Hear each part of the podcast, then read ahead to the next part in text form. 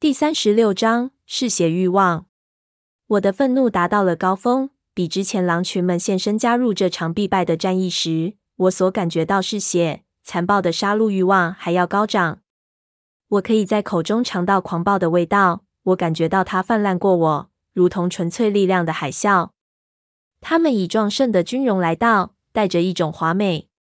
他们以严谨、正式的队形前来，他们动作划一。却不是行军，他们从树林中以完美的同步性涌流而入，一团黑暗，完整的形体似乎像漂浮在洁白积雪之上数寸，行进得如此流畅。最外围是灰色，颜色随着整体的每一行向内推而加深，直到整个队形的心脏地带是最深的黑色。每一张脸都罩在斗篷兜帽的阴影里，他们的步伐擦过地面的细微声响如此规律。听起来好像音乐，复杂的节拍毫无一丝紊乱。在某个我没看见的讯号下，或也许根本没有讯号，只有上千年的练习，整个队形向外敞开。那动作太僵硬，太一致，而不像一朵花的绽放。虽然颜色的呈现有那样的含义，它像展开一面扇子，非常优雅，却极具棱角。灰色斗篷的身影散开，向两翼伸展。而深色的身形精确地向中心蜂拥上前，每个动作都精确控制。他们的前进缓慢而从容，没有匆忙、紧张和焦虑。那是一种无敌的、无坚不摧的步伐。这几乎就是我旧有的噩梦。唯一缺乏的是我在梦中所见那些面孔上得意洋洋的神情，为怀恨报仇的喜悦而露出的笑容。到现在为止。佛度里因为太有纪律而未显露任何情感，也没有对聚集等候他们的一群吸血鬼显露出惊讶或慌张。比较之下，这群聚集等候的吸血鬼突然显得混乱又毫无准备。佛度里甚至对那匹站在我们当中的巨狼也未露出惊讶之情。我忍不住数算，他们一共有三十二个人。就算你不把那两个飘在最后、罩在黑斗篷中的柔弱身影算进去。我想，他们便是所谓的夫人。他们受保护的位置显示，他们将不会参与攻击。我们仍是寡不敌众。我们当中会参战的只有十九人，还有七个人会观看我们被摧毁。即使算上十匹狼，他们人数还是多过我们。红衣军来了！红衣军来了！加瑞特诡秘地对自己咕哝着，接着咯咯笑了一声。他悄悄滑了一步，更靠近凯特。他们真的来了，弗拉德用耳语的声音对斯提凡说：“夫人们。”斯提凡嘶声回话：“整个护卫队，他们全都一起来了。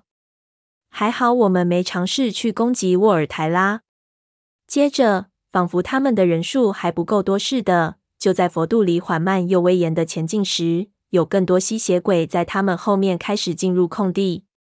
那群似乎无止境涌流而入的吸血鬼的脸。跟佛度里毫无表情的纪律成了一个对照，他们的神情千变万化。一开始，当他们看见未曾预期的武力在等待他们时，那些脸上有震惊，甚至还有些焦虑。但那样的顾虑很快就过去。他们压倒性的人数让他们感到安全，他们位于挡不住的佛度里武力后方，也让他们感到安全。他们的模样恢复到在我们令其大吃一惊之前。脸上原有的神情，要了解他们的心态真的很简单。那些神情让人遗忘即知。这是一群愤怒的暴徒，被撩拨到疯狂的地步，垂涎着正义。在我看到这些脸之前，我并不真正明白吸血鬼的世界对不朽孩童的感受。这群混杂、混乱的群体，总共超过了四十个以上的吸血鬼，显然是佛度里自己一方的证人。当我们丧命之后，他们会散布消息，罪犯已经被根除灭绝了。佛度里的行动是不偏不倚、全然公正的。他们绝大多数看起来都不只是想作证而已，他们想要帮忙撕毁和焚烧。我们完全没有胜算。即使我们可以消磨佛度里的优势，这群人依旧可以仗着人数压倒我们。即使我们杀了迪米崔，雅各也无法逃脱这么一大群攻击。我可以感觉到，我周围的人也理解了这一点。空气中的绝望沉甸甸地压下来，以前所未有的压力要把我压倒。在对方的武力当中，似乎有一名吸血鬼不属于整个群体。我认出艾琳娜，她在两群人之间迟疑着，她的神情在众人当中显得独特。艾琳娜吓坏的凝视，锁定在最前排谭雅的位置。爱德华非常低但非常激昂地咆哮了一声：“爱丽丝泰尔是对的。”他对卡莱尔喃喃说。我看见卡莱尔朝爱德华质疑的瞥了一眼。“爱丽丝泰尔是对的。”谭雅低问。“他们，凯撒跟厄洛，是前来摧毁与掠夺所要之物的。”爱德华声音几近不闻的朝后面说：“只有我方可以听见。他们已经设好许多层策略。”万一艾琳娜的指控被证明是错的，他们已经确定好要找另一个理由来攻击。但他们现在已经可以看见瑞尼斯密了，所以他们对自己要进行的方向与步骤十足乐观。我们仍能试图防卫，抵挡他们其他加罪于我们的计谋，但他们首先得停下来，听听有关瑞尼斯密的真相。接着，甚至更小声的，他说：“他们丝毫没有停下来的打算。”雅各发出了一声奇怪的喷气声，接着出人意外的，两秒之后，整个行进队伍确实停下来了。那低沉完美的同步性移动的乐曲转为一片寂静，那毫无瑕疵的纪律依旧完整无缺。佛度里完全静止到像是一体。他们站在离我们大约一百码远的地方，在我背后两旁，我听见巨大心脏的跳动声，比之前更靠近。我冒险从眼角往左右瞥了一下，看看是什么阻止了佛度里的前进。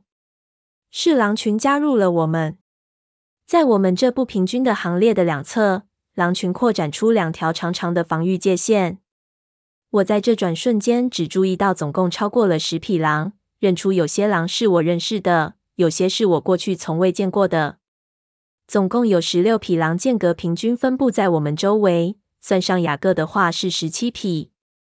从他们的高度与特大的脚掌，皆清楚显示这些新来者都非常非常年轻。我猜我该事先想到这点的。随着那么多吸血鬼在他们附近出没，狼群数量的暴增是无法避免的。更多的孩子面临死亡。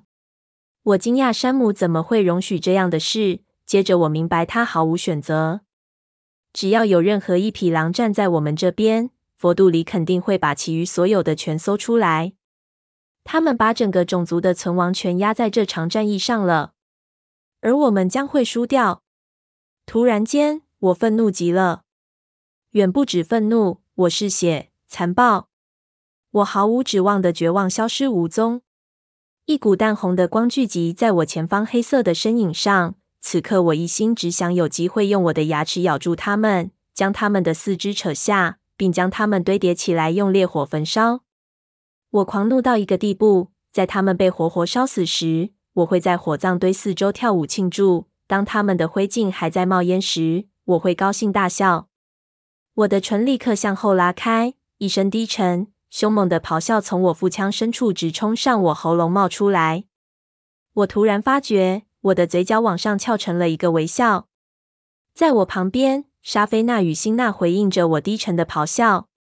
爱德华捏了捏他人握着的我的手，提醒我当心。笼罩在阴影中的佛度里的脸，绝大部分人是毫无表情，只有两双眼睛显得神色有异。在最中心，彼此守护处的厄洛和凯撒停下来评估状况，整个护卫队跟他们一起停下来，等候大开杀戒的命令。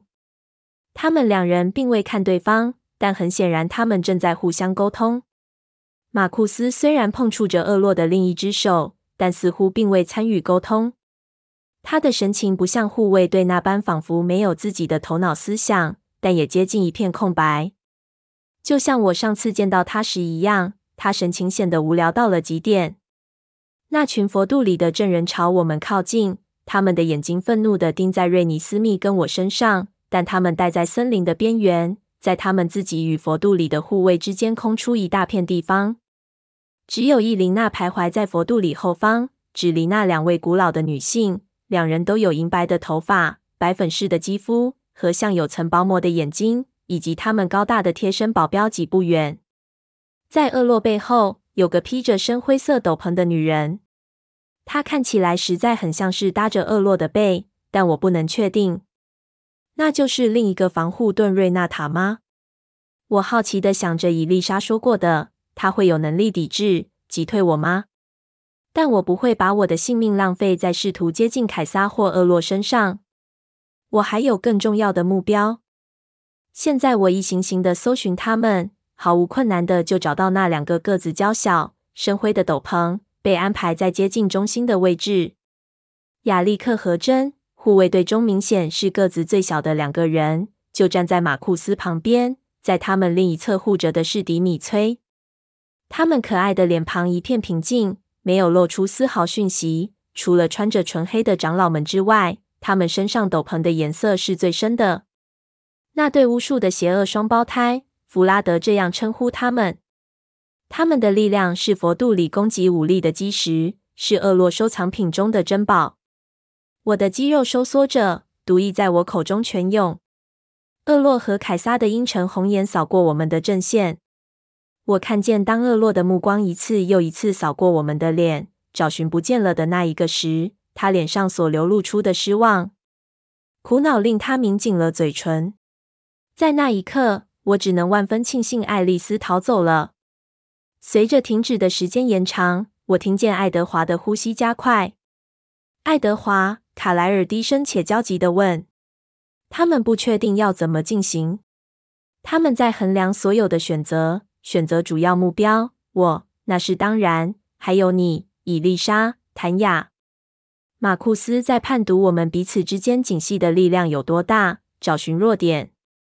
罗马尼亚人在场令他们发怒，他们担心那些他们不认得的脸孔，尤其是莎菲娜和辛娜，还有很自然的担心狼群。他们过去从未在人数上处于劣势，是这原因让他们停了下来。人数处于劣势，谭雅难以置信的低声说：“他们不把他们的证人算在内。”爱德华如呼吸般轻声道：“他们对护卫队来说是不存在的，毫无意义。厄洛只是很享受有观众围观。”我该发言吗？卡莱尔问。爱德华迟疑了一下，然后点头。这是你唯一能有的机会了。卡莱尔挺起胸膛，踏出我们的防线，往前走了几步。我讨厌看到他独自一人，没有保护。他张开双臂，掌心向外举起，如同问候的姿势。厄洛，我的老朋友，数百年未见了。雪白的空地死寂了好长一会儿。我可以感觉到爱德华在聆听厄洛对卡莱尔的话的评估时。从他身上滚滚涌出的紧张，紧张随着时间一秒秒过去而堆高。厄洛从佛度里队形的中央朝前走出来，防护盾瑞纳塔随着他移动，他的指尖仿佛缝在他的斗篷上似的。佛度里的列队头一次有了反应，一阵低语隆隆的传过行列，眉毛压低成为怒容，嘴唇向后拉开，露出牙齿。有几名护卫朝前轻身成攻击的蹲伏姿势。厄洛对他们举起一只手：“安静。”他只在往前走了几步，把头转向一边，白灼的双眼闪烁着好奇。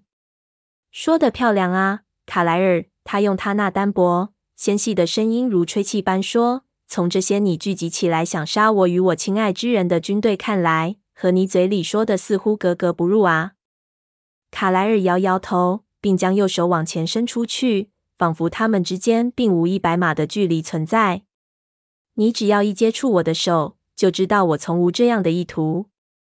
厄洛精明的眼睛眯起，亲爱的卡莱尔，跟你犯下的罪恶相比，你的意图恐怕已经无关紧要了吧？他皱起眉头，一股悲伤的阴影横过了他的脸。那到底是真是假？我看不出来。我没有犯下你前来要惩罚我的罪状。那么站到一旁去，让我们惩罚那些要负起责任之人。说真的，没有什么能比在今天保你一命更令我高兴的了。没有人破坏法规，厄洛，请容我解释。卡莱尔再次伸出他的手。厄洛还没回答，凯撒已往前迅速飘到厄洛身边。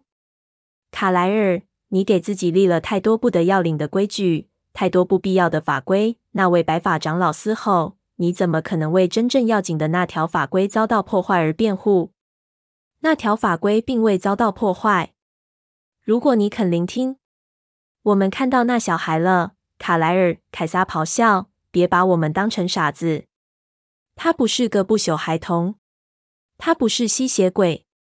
只要几分钟，我就能轻易证明此事。”凯撒打断他：“如果他不是禁忌的孩童，那你为什么要聚集一营的人来保护他？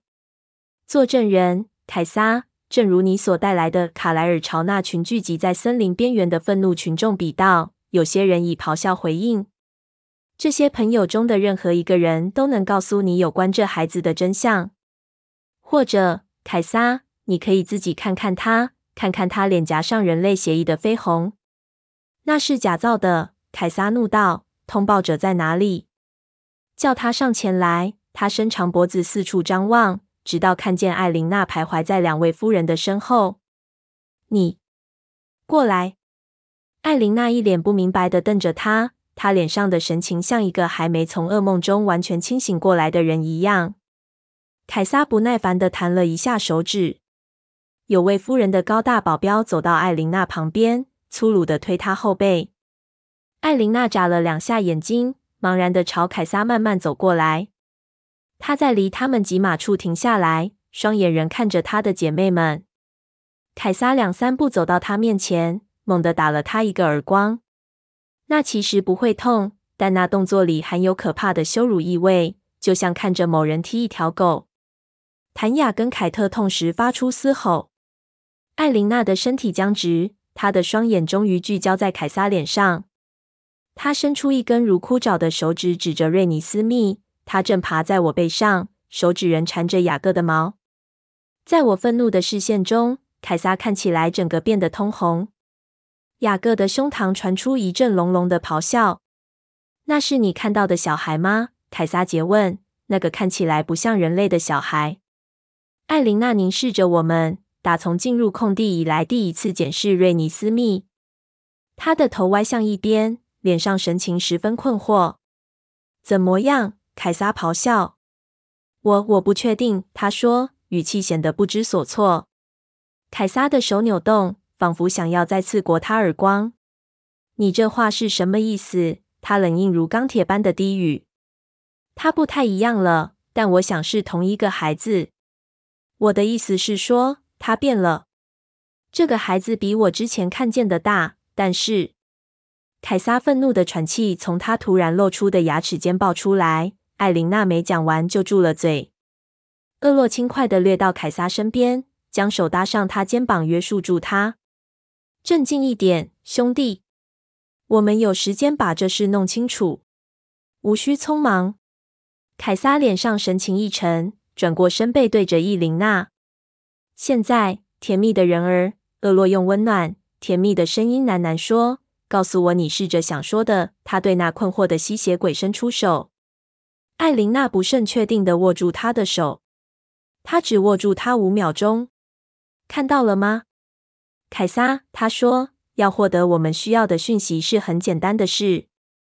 凯撒没回答他。厄洛从他的眼角瞄了一下他的观众，他的报名，然后转回来面对卡莱尔。看来我们手上有一团难解的谜。这孩子似乎像是长大了，但艾琳娜之前的记忆明明是个不朽孩童，真令人好奇。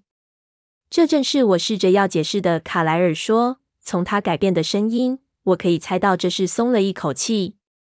这正是我们押上全部的朦胧希望所要的停顿。我一点也没感觉到放松，几乎被愤怒所麻木的我，等着爱德华保证过的层层策略。卡莱尔再次伸出他的手。厄洛迟疑了片刻。无有，我宁可要那位比较处于这故事核心位置的人来解释。若我假设这项破坏不是你制造的，我该没猜错吧？根本没有所谓的破坏。即便如此，我仍会知道真相的每一面。厄洛那轻飘飘的声音变硬了。而获取真相最好的办法。是直接从你那充满天分的儿子取得证据。他朝爱德华的方向点了下头。既然那孩子紧抓着他新生的伴侣，我认为爱德华在这事上也有参与。他当然要爱德华。一旦他看进爱德华的脑海，他会知道我们全部的想法，除了我的之外。爱德华转身迅速吻了下我的额头，与瑞尼私密的，没看我的眼睛。然后他大步走过白雪覆盖的原野，在经过卡莱尔时搭了下他的肩膀。我听见身后传来一声低低的呻吟，艾斯密的惧怕终于压抑不住了。我所见包围着佛度里大军的红色烟雾，燃烧得比之前更亮。我无法忍受看着爱德华独自走过空旷的白色平原。但我也同样无法忍受让瑞尼斯密接近一步我们的敌手。两股相反的需要撕扯着我，我绷得这么紧，感觉像是我的骨头会在压力之下崩解粉碎。当爱德华走过我们双方之间的中心点，变得比较接近他们而非我们时，我看见真露出笑容。那小小得意的笑容把我引爆了，我的愤怒达到了高峰，比之前狼群们现身加入这场必败的战役时。我所感觉到嗜血、残暴的杀戮欲望还要高涨。我可以在口中尝到狂暴的味道，我感觉到它泛滥过我，如同纯粹力量的海啸。我的肌肉绷紧，也立刻反应。我在脑海中使尽全力将防护盾抛出去，将它抛向不可能伸展到的原野，比我练习时最远的距离还多十倍以上，像一支标枪。这样的实力让我呼气呵了一声。防护盾像个十足由能量构成的气球，从我身上吹出去，一股液态钢所构成的蕈状云。它像个有生命物一样搏动，我可以感觉到它从最顶端到最边缘。那弹性的构造现在没有退缩了。在那股生猛力量激射的瞬间，我看见过去我感觉到的那股反撞回来的后坐力，是我自己造成的。在自我防卫中，我一直紧抓着自己看不见的那个部分。在潜意识里不愿放手，现在我放他自由了，只需要集中我一点点注意力，我的防护盾轻轻松松就爆发到离我五十码之外那么远。我可以感觉到它如同我另一股肌肉，顺从我的意志，伸缩自如。我推动它，将它塑造成一个两头尖的长椭圆形。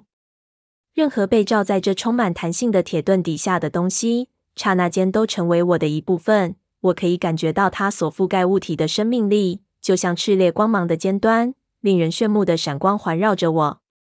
我将防护盾朝前推过空地的距离。当我感觉到爱德华灿烂的光芒进入我的保护之下时，我大大松了一口气。我支持住，专心在这新生的肌肉上，好让它紧紧的包围住爱德华。在他的身体跟我们的敌人之间，有一层坚不可摧的薄膜在保护他。这只是刹那间的事。爱德华人朝着厄洛走去，一切都完全改变了。但除了我之外，没有人察觉到这股爆炸。一声惊奇的大笑冲出我的口。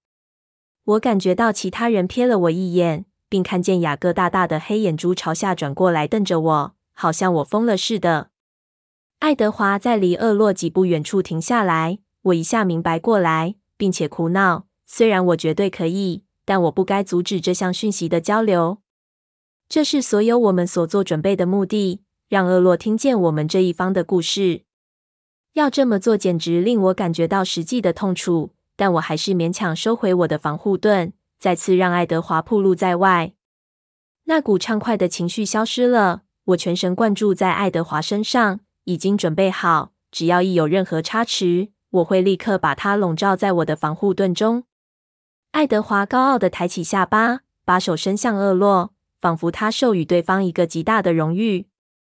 对他的态度，厄洛似乎只有更高兴，但他的好心情并未引起共鸣。瑞纳塔在厄洛的阴影中神经紧张地动来动去。凯撒的怒容深到一个地步，好像他那如纸张般半透明的皮肤会永远皱成一团，舒展不开来。矮小的真露出他的利牙，在他旁边。亚历克在专注中眯起了眼睛。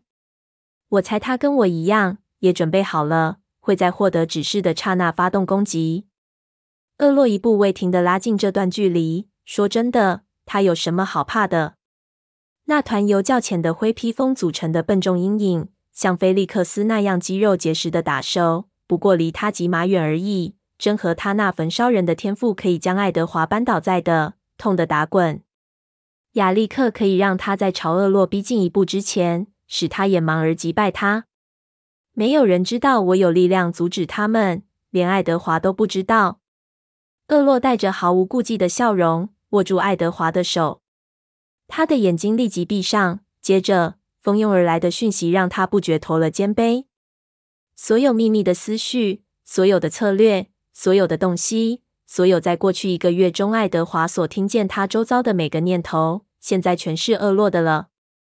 再更往前推，所有爱丽丝的意象，所有与我们家人相处的独特时刻，所有在瑞尼斯密脑海中的图像，所有爱德华与我之间的爱抚，现在也全都是厄洛的了。我发出挫败的嘶吼，防护盾因为我的恼火而动摇，变换了它的形状，缩回我们这边。放轻松，贝拉。莎菲娜用耳语的声音对我说。我咬紧牙关。厄洛继续专注在爱德华的记忆上。爱德华也垂着头，他颈项上的肌肉绷紧，因为每一样厄洛从他脑中取去的东西，他都在读回来，并且还加上所有厄洛对资讯的反应。这双向但不平等的交谈持续了许久，久到连护卫队都不安起来。滴滴的喃喃声开始在行列间传开，直到凯撒怒喝一声“安静”才静下来。甄嬛步朝前移动，仿佛不由自主，而瑞纳塔的神情因为苦恼而僵硬。有那么片刻，我查看这位大有能力的防护盾，他似乎十分慌张又软弱。虽然他对厄洛很有用，我却看得出来，他不是战士。他的工作是保护而非战斗，在他身上没有杀戮欲望。虽然我如此没经验，我也知道，如果是我跟他打起来，我会生吞活剥了他。随着厄洛挺起身，我重新集中注意力。他睁开眼睛，他们的神情敬畏又谨慎。他并未放开爱德华的手，爱德华的肌肉稍微放松了一点点。你明白了吧？爱德华问。他那天鹅绒般的声音很镇定。是的，我确实明白了。厄洛同意。令人惊讶的是，他的声音听起来几乎是充满了惊奇。我怀疑，无论是神明或人类两者之间，有任何一位能够把事情看得如此清楚。护卫队那充满纪律的脸孔也流露出我感受到的难以置信。年轻的朋友，你给了我许多可以思考的讯息。厄洛继续说，比我预期的更多了许多。他还是没放开爱德华的手。而爱德华绷紧的站姿是聆听者常见的姿势。爱德华没回答。我可以见见他吗？厄洛带着突然热切起来的兴趣问道，语气几乎是恳求。我活了这许多世纪，从来没有梦想过有这样的人存在。这在我们的历史上是多么有趣的新纪录啊！这是怎么回事？厄洛，凯撒在爱德华回答之前怒问道。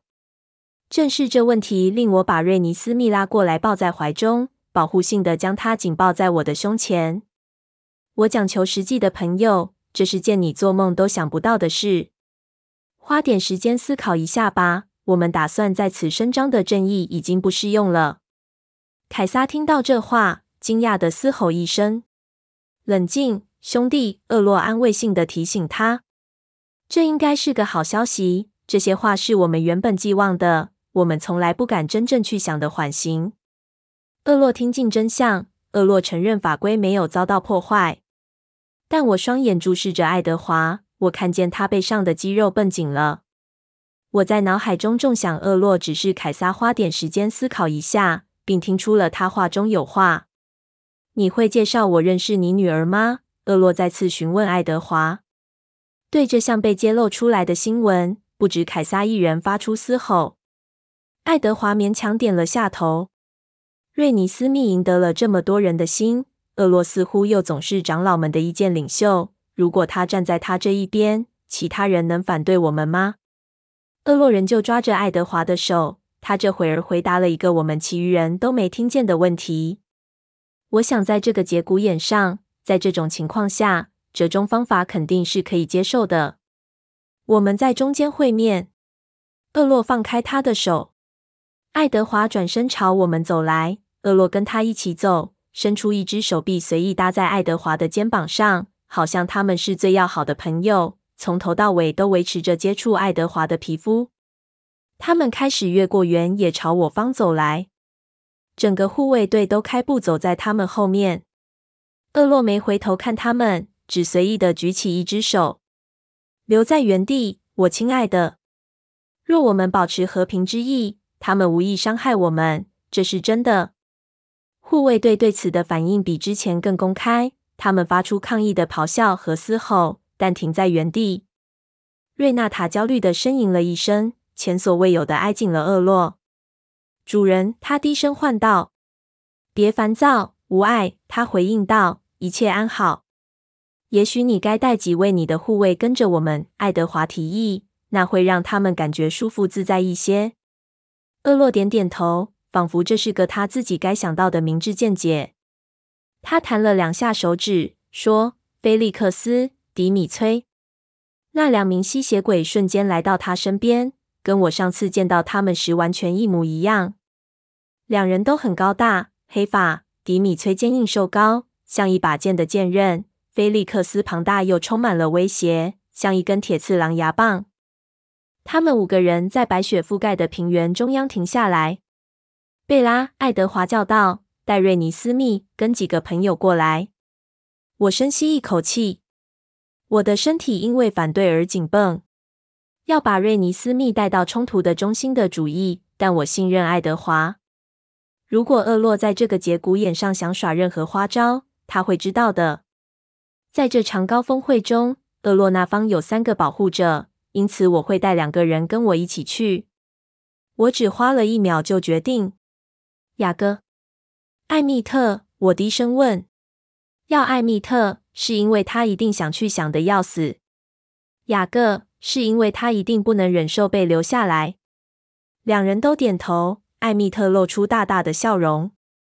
我迈步走向场中，他们在两侧护着我。当护卫队看见我的选择，我听见又一阵隆隆低语。很明显的，他们不信任狼人。厄洛举起手，再次挥手阻止他们的抗议。你的伙伴真有意思，迪米崔对爱德华喃喃说。爱德华没有回应。但一声低声的咆哮从雅各的牙齿间冒出来。我们在离厄洛吉马处停住脚步。爱德华身子一矮，避开厄洛的手臂，迅速加入我们，牵起我的手。有那么片刻，我们沉默地面对彼此。接着，菲利克斯从旁低声问候我：“再说一次哈罗，贝拉。”他趾高气扬的笑笑，同时仍用眼角余光追踪雅各的每一个动静。我神情冷淡的对那大山般的吸血鬼笑了笑。“嗨，菲利克斯。”菲利克斯轻笑着说，“你看起来好极了，永生不朽很适合你。”非常感谢。不客气。爱，真是不幸。他没说完他的评论，让他落入寂静。但我不需要爱德华的天赋来想象其余的话。真是不幸，我们等会儿就会杀了你。是啊，真是不幸，不是吗？我喃喃说。菲利克斯眨眨眼。厄洛对我们的交换问候毫不注意，他把头歪向一边，着迷万分。我听见他奇异的心跳。他喃喃说，语句中几乎带着一种音乐的欢快节奏。我嗅到他奇异的味道。他朦胧的双眼转到我身上。年幼的贝拉，此话一点不假。永生不朽格外地适合你。他说：“仿佛你正是为拥有这生命而诞生的。”我点了一下头，对他的阿谀表示感谢。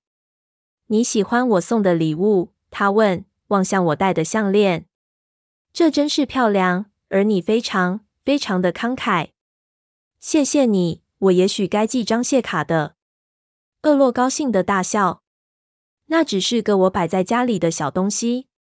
我认为它能跟你的新面孔互相辉映。”果真如此，我听见佛度里中间的行列传来一个小小的嘶声。我越过厄洛的肩膀瞄了一眼，嗯哼，看来针对厄洛送我礼物这件事不是很开心。厄洛清了清喉咙，要求我注意。可爱的贝拉，我可以问候一下你的女儿吗？我提醒自己，这正是我们期望的。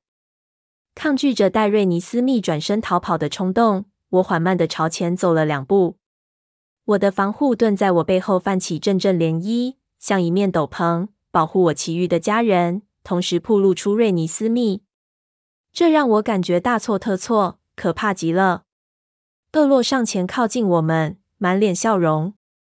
他真是精致细腻啊！他喃喃说：“长得真像你跟爱德华。”接着，他大声一点说：“哈罗，瑞尼斯密。”瑞尼斯密很快的看看我，我点头。哈罗，厄洛。他用他那高亢、银铃般的声音正式回答。厄洛的眼中充满着迷。怎么回事？凯撒从后方嘶吼问道。他似乎对需要发问感到大怒。一半凡人，一半永生族类。厄洛对他及其余整个护卫队宣告，没有转开他被瑞尼斯密迷惑住的凝视。是这位新生者在他还是人类时受孕怀胎生下来的。不可能，凯撒嘲笑说。那么，兄弟，你认为他们骗到了我吗？厄洛的神情像这话给他带来了极大的娱乐，但凯撒畏缩了一下。你听见的心跳，难道也是个骗人的花招吗？凯撒满面怒容，仿佛厄洛温和的问题是一拳拳的攻击。冷静和谨慎一点，兄弟，厄洛提醒着，仍旧对瑞尼斯密微笑。我很清楚你有多么喜爱你的公平正义，但这个独一无二的小东西的身世已无需要伸张正义之处，并且有这么多要学习，有这么多要知道。我知道你没有我这种收集历史的热情，但请容忍我吧，兄弟，让我为这令我大吃一惊的不可思议知识添上新的一章。我们来的时候只期望正义得以伸张，并为我们不忠实的朋友感到悲伤，但相反的。看看我们获得什么？一个我们对自己崭新的、光明的知识，我们的可能性。他向瑞尼斯密邀请性的伸出手，但这不是他想要的。他从我怀里向外倾伸，向上伸出手，用手指触碰厄洛的脸。对于瑞尼斯密的这项表现，厄洛的反应不像一般人，没有震惊。他对别人涌流的思绪和记忆已经早就习惯了，跟爱德华一样。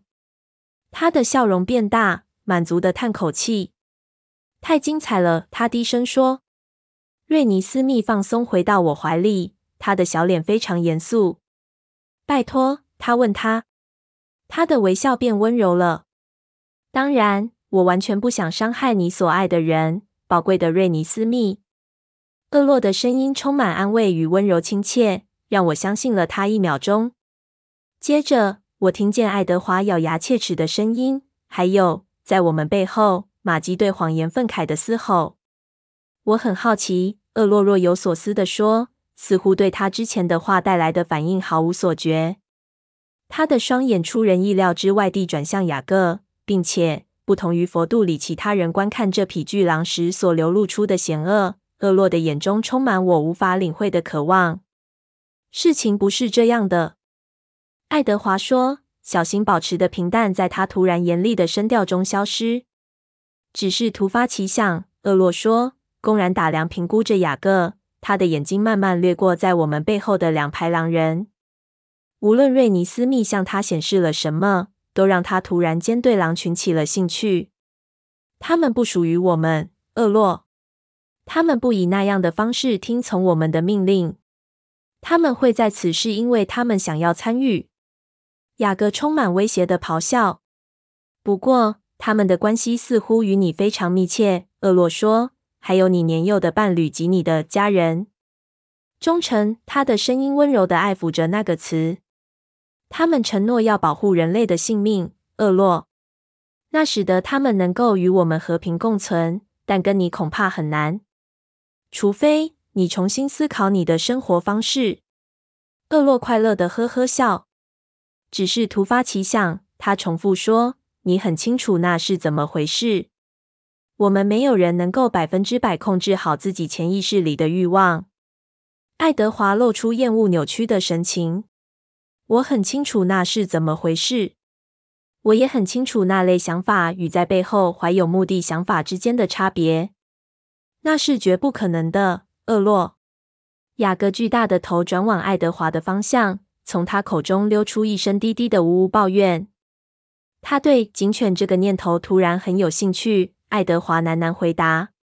有一秒钟的死寂，接着整个狼群发出暴怒的咆哮，充满这片巨大的空旷之地。有一声高亢的吠叫下达命令。虽然我没回头看，但我猜是山姆。所有的抱怨中断成一片不祥的寂静。我猜这是对我问题的回答。厄洛说，又笑了。这一群已选择了他们要站的一边。爱德华发出嘶声，轻声向前。我紧抓住他手臂，好奇想着厄洛脑子里到底在想什么，会让他起了这么激烈的反应。与此同时，菲利克斯与迪米崔同步滑入蹲伏的姿势。厄洛再次摆手要他们退开。他们都回到自己先前的姿势，包括爱德华在内。